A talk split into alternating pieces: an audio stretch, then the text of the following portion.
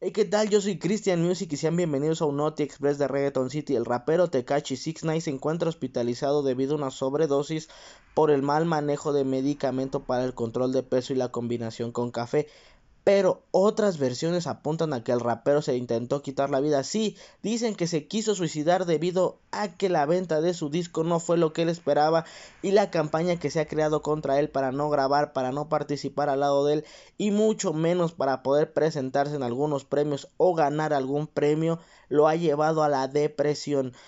Pues recordemos que esta semana se lanzaron los nominados para los Latin Grammys y Tekashi esperaba estar ahí debido a que en su nuevo disco aparecen temas en español y urbanos. Así que recuerda suscribirte, dar like y compartir todo lo del canal de YouTube. También recuerda activar la campanita para que estés enterado de todo lo relacionado con el género urbano y las últimas noticias.